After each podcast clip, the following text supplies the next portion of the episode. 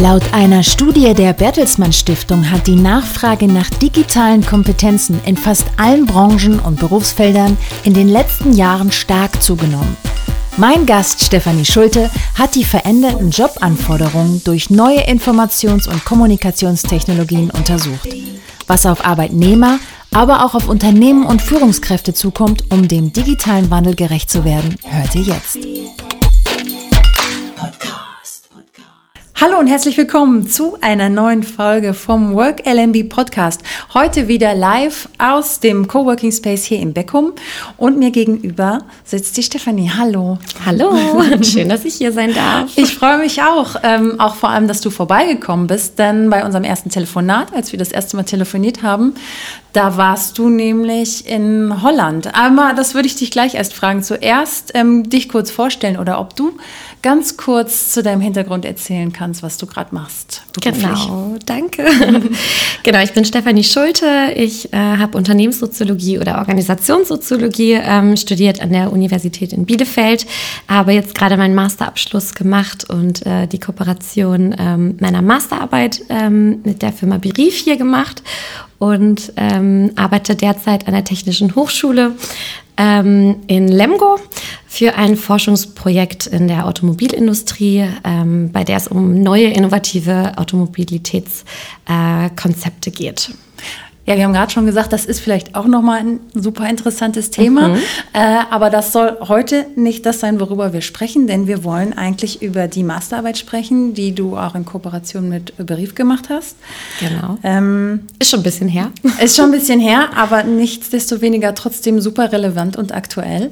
Ähm, aber was ich noch zu dir erzählen wollte, weil ich das so interessant fand, wir haben telefoniert und da warst du in Holland. Ich dachte so, oh, erwische ich dich im Urlaub? Nein, denn du arbeitest quasi ähm, wirklich, ja, klassisch, ähm, fast schon klassisch digitaler Nomade, wie man es kennt.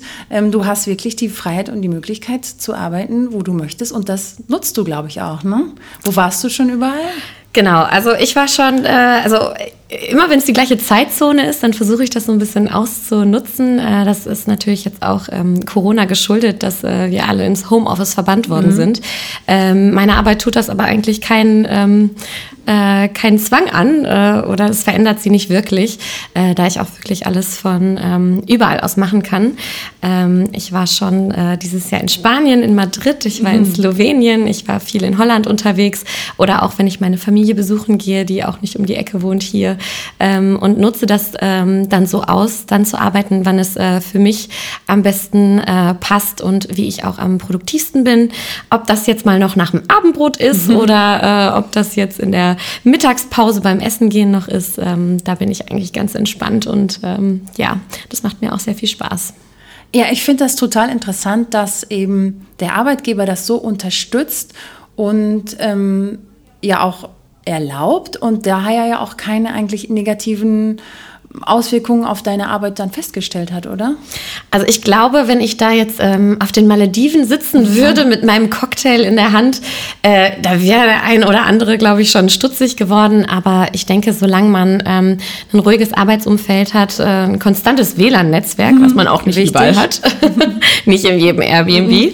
ähm, ist das, tut das wirklich der Arbeit ähm, äh, also verändert die nicht wirklich. Mhm. Und ähm, ich glaube, solange das der Arbeitgeber merkt oder auch der Vorgesetzte, ähm, ist das ähm, ja ganz in Ordnung, ja. würde ich jetzt mal mhm. so behaupten. Aber du schaust ja trotzdem regelmäßig dann immer noch bei deinen Kollegen mal vorbei. Ja, also genau. Ihr, ihr trefft euch und dann. Genau, also wenn es ähm, jetzt möglich ist, dann äh, versuchen wir das auch öfter. Ähm, ich würde auch sagen, ähm, da habe ich auch in meiner Masterarbeit ein bisschen was zu geschrieben. Ähm, die sozialen Kompetenzen, äh, die bleiben natürlich ein bisschen auf der Strecke und das fehlt einem natürlich auch. Mhm. Also ich bin natürlich auch gern unterwegs, aber ähm, diese ja, dieser soziale, informelle Austausch äh, im Büro, der ähm, geht einem natürlich dann äh, doch verloren ähm, mhm. irgendwo. Der bleibt dann auf der Strecke. Ja. Aber umso wichtiger, dass man dann doch irgendwie wieder feste Termine dann mit den Kollegen im Büro abmacht. Genau. Und sich doch wieder austauscht. Ja. Genau. Ja, ähm, ein bisschen spielt das in unser heutiges Thema ein, denn ähm, wir sprechen über deine Masterarbeit, die du letztes Jahr abgeschlossen hast. Mhm. Ähm, ich lese einmal den Titel vor, ich muss es ablesen. Veränderung von Qualifikationsanforderungen durch den Einsatz digitaler Assistenzsysteme am Beispiel von Arbeitsplätzen in der Lebensmittelindustrie. Ähm, bei dem Titel kam erstmal meine erste Frage, damit wir alle auf dem gleichen Level sind. Ähm, was ist denn gemeint mit digitalen Assistenzsystemen? Also digitale Assistenzsysteme sind ähm, äh, eine Software oder auch ähm, maschinelle Unterstützung, ähm, die äh, die Arbeit, ähm, genau, ähm, die dir bei der Arbeit helfen. Äh, das kann ganz normal eine Maschine in der Produktion sein, die mit Sensorik ausgestattet ist und dir dann sagt, hm, hier funktioniert was nicht, hier hakt was. Das mhm. kann aber auch eine ähm, Customer Relationship äh, Software sein, äh, die dir ähm, den Kunden, der gerade anruft, äh, dir sein Portfolio auf den Bildschirm schmeißt und äh, dir erklärt, wer ruft denn gerade an. Also der mhm. dich eben bei den quasi operativen, einfachen Tätigkeiten mit Sensorik und Automatik ähm, oder Automasi mhm. Automatisierungstechnik unterstützt. Also es ging im Prinzip, hast du dir in der Arbeit angeschaut, ähm, durch den Einsatz dieser Maschinen, Software was auch immer. Wie verändert sich ähm, der Arbeitsplatz oder eher wie verändert sich die Anforderung von Arbeitnehmern am Arbeitsplatz? Richtig? Genau. Ja. Ähm, was hast du dir da genau angeschaut? Also was war so der Hintergrund, vor dem deine Untersuchung stattgefunden hat? Also ähm, dadurch, dass ich natürlich äh, Soziologie und Sozialwissenschaften schon im Bachelor studiert habe, habe ich mich eigentlich fortlaufend mit äh, Veränderungen von Gesellschaftsstrukturen äh, beschäftigt. Und da spielt natürlich äh, Industrie 4.0 als Stichwort ähm, oder auch die Digitalisierung einen, einen erheblichen äh, Teil davon, wie sich eben solche Gesellschaftsstrukturen verändern. Also wir haben einen Wertewandel in der Gesellschaft, ähm, das hatte ich ja eben schon angesprochen, eben hin zu neuen Arbeitskonzepten, neuen Arbeitszeiten Seiten. Äh, Digital Natives ist da natürlich auch ein gutes äh, Stichwort oder digitaler Nomade, ähm, aber auch hin zu ähm, Flexibilität ähm, oder ähm, Schnelllebigkeit in der Arbeitswelt, ähm, neue Generationen. Also wir haben natürlich auch einen Generationswertewandel äh, mhm. zu Generation Y. Ähm, Genau. Und ja. das fand ich eigentlich immer super interessant, weil mich das natürlich auch selber extrem ähm, einen erheblichen Einfluss auf mich und meine Arbeitswelt hat. Mhm. Ähm, ich glaube, dass ähm, man hält es immer so abstrakt, ähm, äh, aber eigentlich ähm, beeinflusst die Digitalisierung alle unsere privaten und beruflichen ähm, Interessens- und Arbeitsfelder, die wir uns eigentlich nur vorstellen können.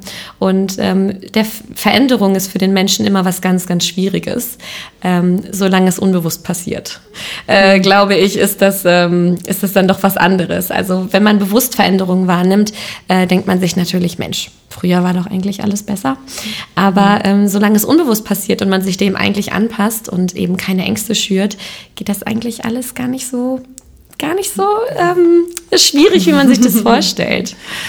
Ja, ich finde den einen Aspekt auch ganz interessant, wo du sagst, es spielt ins Private rein, es spielt ins Berufliche rein. Das ist ja alles miteinander verbunden. Ähm, zum einen gibt es neue Technologien in der Arbeitswelt, neue Techniken, neue Maschinen. Ähm, zum anderen benutze ich diese Technologien ja auch im Privaten. Genau. Und gerade, ähm, sage ich mal, die jüngere Generation, die jungen Fachkräfte, die jetzt rankommen, die kennen das, die sind ja schon ganz anders damit ähm, in Berührung gekommen, ähm, wie sie auch in der Digitalisierung leben. Und ähm, kann man sagen, dass sie das auch vielleicht erwarten, dann am Arbeitsplatz, also anders an die Sachen rangehen? Also ich kann natürlich jetzt nur von mir selber sprechen. Aber ähm, ich würde das schon erwarten. Also ich habe da auch eine klare Clean Desk Policy. Ich habe mhm. meinen Laptop und den nehme ich überall mit hin. Und äh, da werden auch nicht viele Zettel und äh, Stifte noch äh, verwertet. Ähm, aber natürlich, wenn ich an einem Workshop teilnehme, möchte ich mich auch kreativ ausleben. Und das ist natürlich auch eine Kompetenz, die ich trotzdem noch habe und auch nicht verliere. Mhm. Also das ist schon ganz wichtig. Ähm, was wir, welchen Trends oder welchen Herausforderungen man sich natürlich auch stellen muss, ist, dass wir uns demografisch verändern, nicht nur in Deutschland, sondern eben auf, auf der ganzen Welt und ähm, dass wir eben auch neue Anforderungen haben, um Fachkräfte zu rekrutieren. Und ähm, das ist mir quasi auch in, ähm, ich komme selber aus Lemgo, ich komme selber aus Lippe und ähm, das ist mir natürlich hier auch sehr aufgefallen, dass ähm, der Fachkräftemangel hier sehr, ähm, sehr sag ich mal, äh, einen sehr großen Einfluss hat mhm. auf die Gesellschaftsstruktur.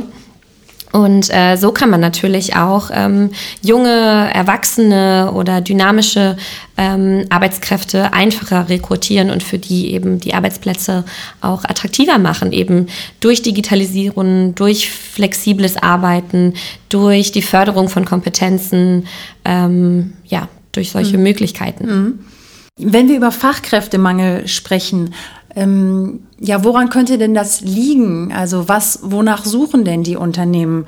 Ähm, wie sehen denn die, ja, die Qualifikationen oder die Kenntnisse aus, die man jetzt braucht, um eben in dieser veränderten Welt, in dieser digitalisierten Welt ähm, zurechtzukommen und sich ähm, für die Zukunft zu wappnen?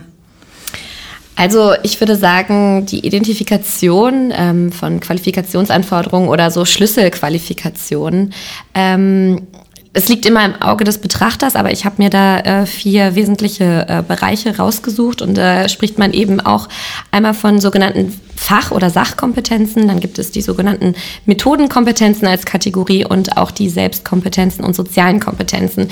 Ich möchte da jetzt auch gar nicht so theoretisch mhm. werden und hier eine Aufzählung machen.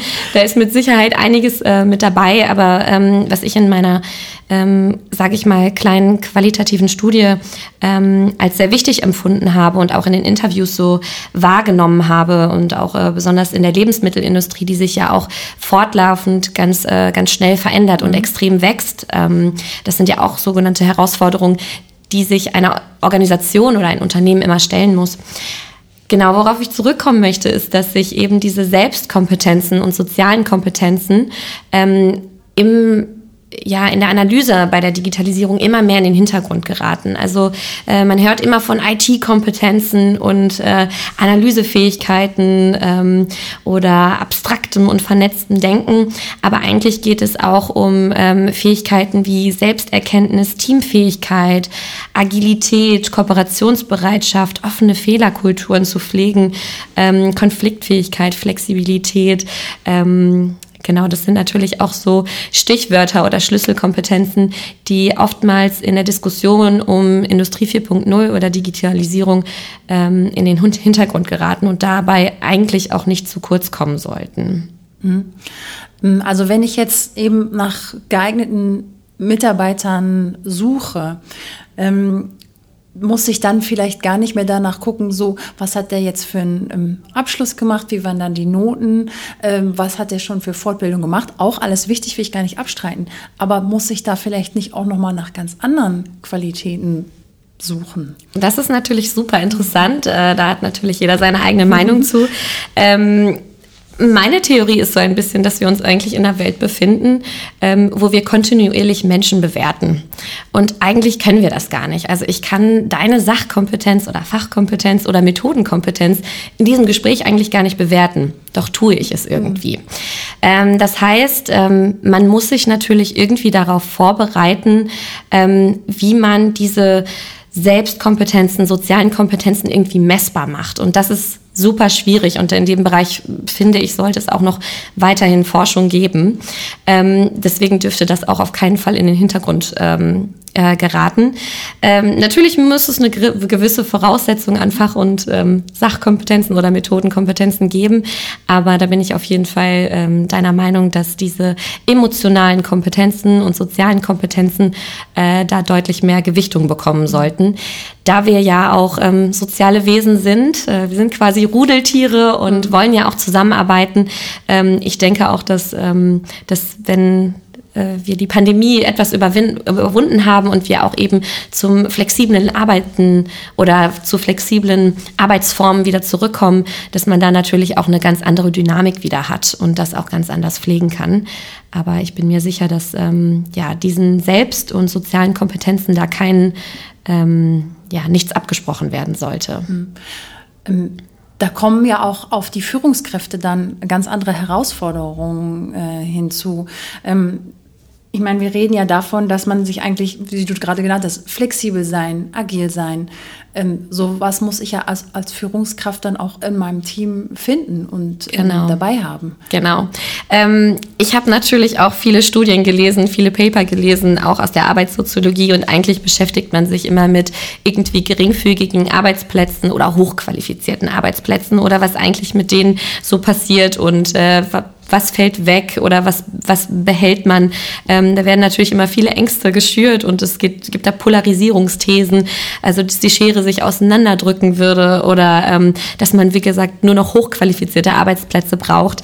Ähm, ich glaube, die Digitalisierung beeinflusst alle Arbeitsplätze irgendwie gleichermaßen. Also eine Veränderung wird es in jedem Fall geben. Ähm, und was du eben angesprochen hattest, eben auch die der Führungskräfte. Also mhm. ähm, Führung wird sich weiterentwickeln. Weiterbildung wird sich extrem weiterentwickeln müssen. Ähm, es geht mehr um soziale Verantwortung von Mitarbeitern, eben um emotionale Kompetenzen, ähm, lebens, lebenslanges Lernen zu fördern, ähm, Mitarbeiter richtig auch mitzunehmen und äh, bei einem Prozess zu begleiten und äh, nicht nur zu sagen, das ist jetzt die Veränderung und du musst irgendwie damit klarkommen. Also da ähm, bin ich ganz deiner Meinung, da wird es auf jeden Fall drauf hinauslaufen müssen. Ich wollte noch einmal zurückkommen jetzt, ähm, du hast gerade ähm, Stichwort Ängste genannt. Ähm, wenn wir über diese digitalen Assistenzsysteme sprechen, also irgendwelche Software, die soll mich ja unterstützen bei meiner Arbeit. Auch ähm, in der Produktion zum Beispiel ähm, soll ich ja unterstützt werden bei meiner Arbeit. Ist ja erstmal was Positives. Ähm, warum haben trotzdem so viele Menschen Angst wenn es darum geht, eben solche Systeme einzuführen. Ähm, also konkret geht es ja um Angst durch, vom, vom Arbeitsplatzverlust. Ja, da das auf jeden Fall. Also, ähm, dass man natürlich Angst hat, an ein System seinen Arbeitsplatz zu verlieren. Ähm, das klingt auch erstmal hart, würde ich sagen. Ähm, aber dadurch, dass wir natürlich unterstützt werden äh, von Assistenzsystemen und man sich vielleicht nicht mehr so stark bücken muss oder nichts mehr abtippen muss oder keine Rechnung mehr per Hauspost irgendwo hinschicken muss. Das sind ja die klassischen äh, Arbeitsprozesse, mhm. die man irgendwie in der Organisation kennt, wo jeder den Kopf schüttelt und denkt, nee, jetzt schon wieder. Ähm, aber das bringt uns ja, also wenn wir da unterstützt werden, das bringt uns ja auch Wohlstand. Also ähm, wenn mir diese Arbeit abgenommen wird, dann habe ich natürlich auch wieder äh, Zeit ähm, und habe ich natürlich auch wieder ähm, die ähm, Motivation oder die Möglichkeit, einer, einer anderen Tätigkeit nachzugehen. Und ähm, da werden sich auch wieder neue Arbeitsbilder oder werden sicherlich wieder neue Arbeitsbilder, neue Arbeitsinhalte äh, entstehen. Wir werden uns äh, immer weiterentwickeln. Und wenn man natürlich auf die ganzen Revolutionen und also industriellen Revolutionen mhm. zurückschaut, dann ähm, haben wir uns immer verändert. Und ähm, keiner kann in die Glaskugel gucken. Ich kann das auch nicht und Ihnen sagen oder dir sagen, äh, wie das morgen aussieht. Aber ähm, es wird sich auf jeden Fall verändern und dieser Tatsache sollte man dann schon mit offenen Augen oder mit mhm. wachen Augen äh, entgegenschauen und ähm, meine Mama hat immer gesagt, Angst ist ein schlechter Berater. und äh, dem stimme ich auf jeden Fall zu. Ich bin auch der Meinung, ähm, ich bin natürlich auch jetzt kein Techniker oder auch kein ITler. Ähm, ich kann auch nicht alles und ich kann dir auch nicht alles, alle technischen Fragen über mein MacBook, was hier gerade vor mir steht, beantworten. Aber ähm, ich bin der Meinung, man kann alles lernen. Und äh, das habe ich in meiner Masterarbeit auch äh, versucht darzustellen. Also es gibt eben nicht nur bestimmte IT-Kompetenzen, denen man jetzt ähm, hinterherlaufen sollte oder die man erreichen sollte, irgendwelche Zertifikate oder ähnliches, sondern es, es gibt eben auch noch die zwischenmenschliche Ebene und ähm, die wird, die werden wir auch nicht verlieren. Und ähm, alles, was nicht, was nicht ähm, den äh, sozialen oder emotionalen Kompetenzen ähm, unter, die, unter diese Kategorie fällt. Das, da bin ich der Meinung, das kann man lernen. Mhm. Und da liegt eben die Kunst darin, den Menschen mitzunehmen. Und zwar jeden. Genau, da wollte ich gerade darauf aufgehen, äh, eingehen. Also es wird ein großer Punkt von, von den Führungskräften ähm, oder Geschäftsführern auch sein, eben die Angst einfach zu nehmen. So Leute, wir führen jetzt hier vielleicht nur das System ein, aber hier wird keiner seinen Arbeitsplatz verlieren, sondern es wird sich einfach weiterentwickeln. Und da muss ich dann auch als Arbeitnehmer dann einfach eine gewisse Bereitschaft mitbringen. Also ähm, nicht nur, dass das Unternehmen etwas einführt und diese Bereitschaft zu, zur Veränderung hat, sondern bin ich als Arbeitnehmer dann, dann da auch in der Pflicht. Also wenn du sagst, man muss flexibel sein, die lebenslange Bereitschaft zum Lernen, das wird ja dann von mir als Arbeitnehmer erwartet. Ja, genau, auf jeden Fall. Ich habe ähm, immer den Spruch äh, auf Lager, it takes two to tango. Mhm. Also ähm, die Bereitschaft muss natürlich äh, bei jedem da sein und ähm, auch von beiden Seiten. Also die Führungskraft muss dich fördern, aber sowohl muss man natürlich auch eine gewisse eigenständige intrinsische Motivation mitbringen, um diesem Wandel eben auch gerecht werden zu können. Ähm, aber ich würde sagen, also ich als junger Erwachsener bin dem auch super positiv gegenüber eingestellt. Also was ich eben schon gesagt habe, ich finde, man kann alles lernen und man kann auch den Umgang mit einer Software lernen oder mit einem Smartphone. Ähm, da hat mich ja auch keiner nachgefragt. Das habe ich mir ja auch irgendwie ähm, ohne einen Workshop äh, zu Gemüte geführt. Und äh, es gibt natürlich Anwendungen, die sind einfacher und Anwendungen, die sind eben schwieriger. Aber da kann auch, glaube ich, jeder seine Stärken und Schwächen äh, sehr gut ausspielen. Vielleicht muss man da auch ganz stark eben diesen Digitalisierungsgrad des jeweiligen Mitarbeiters oder Menschen anschauen. Der Jüngere, dem der geht vielleicht unbeschwerter an die ganze Sache ran und es gibt vielleicht, ich will jetzt nicht alle Älteren in den gleichen Topf werfen, manchen fällt es leichter und ähm, manchen fällt es nicht so leicht. Also es kommt vielleicht eher wirklich auf den Digitalisierungsgrad an, auf meinen eigenen persönlichen, individuellen Stand, wie ich an diese Sachen rangehe. Ja, also wir haben natürlich immer unterschiedliche demografische Entwicklungen, wie du das eben gesagt hattest. Also es gibt den, der in der Produktion schon seit 20 Jahren arbeitet oder die Sachbearbeiterin, die jetzt gerade neu angefangen hat und irgendwie ein neues Tool nutzt. Ähm, ich finde, man muss immer in einem Team und ähm, es wird auch immerhin also es geht immer weiterhin, äh, es wird immer weiter mehr zur Teamarbeit gehen, mhm. ähm, muss man ein Team so divers gestalten, ähm, dass man eben den Jungspund dabei hat und den, äh, den, den, den älteren, Erfahrenen. genau, mit Erfahrungswissen ähm, oder Prozesswissen. Ja, da muss, da, da, da, da liegt natürlich auch irgendwie die Kunst drin, äh, ein Team so zu gestalten, dass es ähm, dem Prozess oder dem Arbeitsinhalt ähm, ja, so gerecht wie möglich wird. Und ähm, da würde ich auch nicht sagen, dass der nur der technikaffine ähm, äh, Mitarbeiter, Mitarbeiterin da im Vordergrund stehen sollte. Ähm, das sollte, wie gesagt, ein guter Mix aus allem sein. Dann kann man eben voneinander lernen. Ähm, ich höre da so ein bisschen raus, eben für die Führungskräfte oder Teamleiter wird es da immer wichtiger, ähm, eben diese zwischenmenschlichen ähm, Kompetenzen zu handeln, zu fördern, zu managen. Nicht mehr zu gucken, äh, welchen Abschluss ähm, hat der, sondern auch eher Entwicklungs Entwicklungsmöglichkeiten des jeweiligen Mitarbeiters zu entdecken. Wird es eher dahin gehen, dass eben Führungskräfte, Teamleiter gucken, wohin kann ich mich entwickeln, wo liegen die Stärken des anderen ähm, wo, wo kann, können wir noch hingehen? Ja, also ich denke, dass sich ähm, Organisationen oder Unternehmen ähm, ähm, ganz stark hin zu flachen Hierarchien entwickeln. Also man arbeitet im Team, alle sind irgendwie einem gleichgestellt.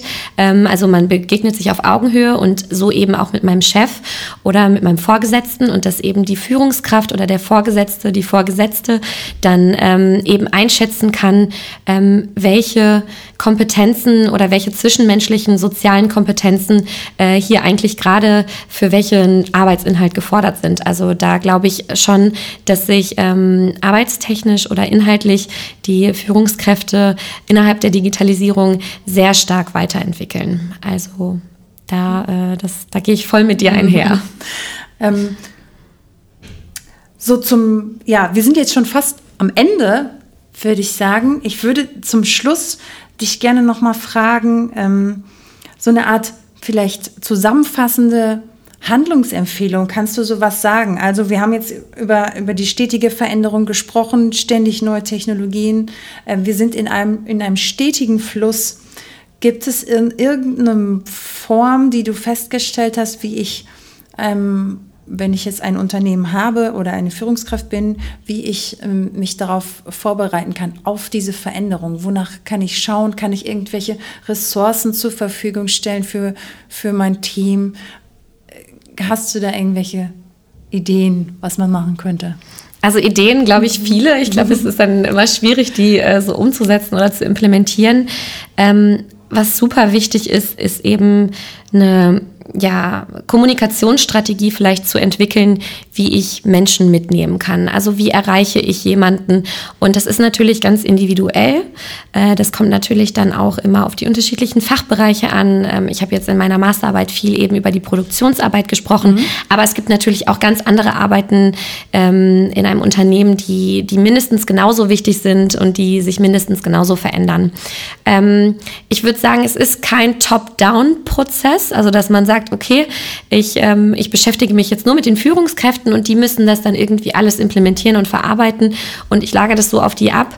Ähm, ich glaube, da muss man sich auf alle, alle möglichen ähm, Ebenen äh, gleichermäßig, äh, gleichermaßen äh, fokussieren. Ein Erfolgsrezept, äh, glaube ich, mhm. gibt es dafür auch nicht. Aber ähm, ich glaube, man kann ähm, mit der Unternehmenskultur, ähm, wie zum Beispiel eine offene Fehlerkultur oder Ehrlichkeit oder Flexibilität äh, und Verständnis ähm, ganz, ganz viel bewirken. Und ähm, das muss eben von innen herauskommen. Und ähm, ich glaube, das ist äh, leichter gesagt als getan. Und da muss man wahrscheinlich ähm, immer nach der individuellen Situation des jeweiligen Unternehmens, des jeweiligen Teams gucken, wie die Sachen umgesetzt werden könnten. Ja, ja, das hast du schön gesagt. Ja, ja. ein schönes Schlusswort. Ja, genau. Also wie gesagt, ein Erfolgsrezept gibt's dafür nicht. Ja. Ich kann auch nicht in die ähm, Glaskugel schauen mhm. und sagen, wie wird's in zehn Jahren. Ähm, aber man kann natürlich gewisse Entwicklungstrends, die lassen sich abzeichnen ähm, im Arbeitszeitmanagement, in der Arbeitsplatzentwicklung oder eben auch im Kompetenzmanagement. Wichtig ist, wie gesagt, dass man da die Augen offen hält und ähm, Hand in Hand geht, ähm, ob das jetzt irgendwie formell oder informell ist ähm, so eine Kommunikationsstrategie oder so ein äh, Kommunikationsmechanismus. Das sei mal dahingestellt. Ähm, aber ich finde, das hast du auch äh, sehr schön zusammengefasst, dass äh, sich jeder da selber ähm, bewusst äh, werden muss und dass auch jeder für sich, so wie er sich damit gut fühlt, auch umsetzen muss. Ja. Genau. Stefanie, Vielen Dank. Ich finde es ein sehr schönes Gespräch. Ich danke dir. Super interessant und ähm, ich würde mich sehr freuen, wenn ich dich nochmal wieder hier begrüßen dürfte, auch wenn du als digitale Nomadin in Europa herumschwirrst. Schwirst du vielleicht mal wieder nach Beckum? Bestimmt. Und ähm, würde mich sehr freuen, wenn wir dann weiter über dein Automobilkonzept, du musst mir nochmal ein Stichwort geben. ja, ich beschäftige mich gerade mit ähm, der, der der Zukunft äh, der Automobilität ähm, und was es da für ähm, Transportkonzepte in der Zukunft gehen wird und äh, wie das adaptiert wird und akzeptiert wird. Ja. Genau. Ja. Ähm, möchte ich sehr, sehr gerne noch mehr darüber hören. Also wenn gerne. dieses Projekt beendet ist, bist du herzlich eingeladen. Ich würde mich sehr freuen. Und ähm, ja, vielen Dank nochmal, dass du dir die Zeit genommen hast. Ein sehr schönes Gespräch und ähm, ich freue mich aufs nächste Mal. Bis zum nächsten Mal. Tschüss. Ciao.